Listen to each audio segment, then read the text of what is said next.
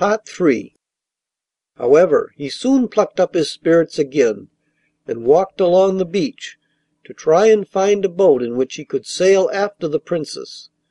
But no boat was there, and at last, tired and hungry, he sat down to rest on the steps of a fisherman's hut.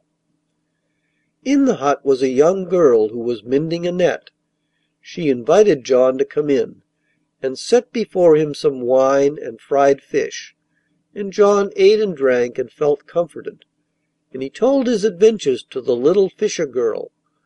But though she was very pretty, with a skin as white as a gull's breast, for which her neighbours gave her the name of the Seagull, he did not think about her at all, for he was dreaming of the green eyes of the Princess.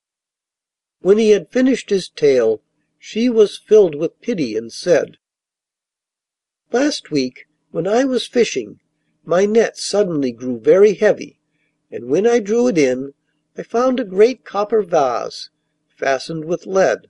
I brought it home and placed it on the fire. When the lead had melted a little I opened the vase with my knife and drew out a mantle of red cloth and a purse containing fifty crowns. That is the mantle covering my bed, and I have kept the money for my marriage portion. But take it and go to the nearest seaport, where you will find a ship sailing for the Low Countries, and when you become King you will bring me back my fifty crowns.' And the Kinglet answered: 'When I am King of the Low Countries I will make you lady in waiting to the Queen, for you are as good as you are beautiful.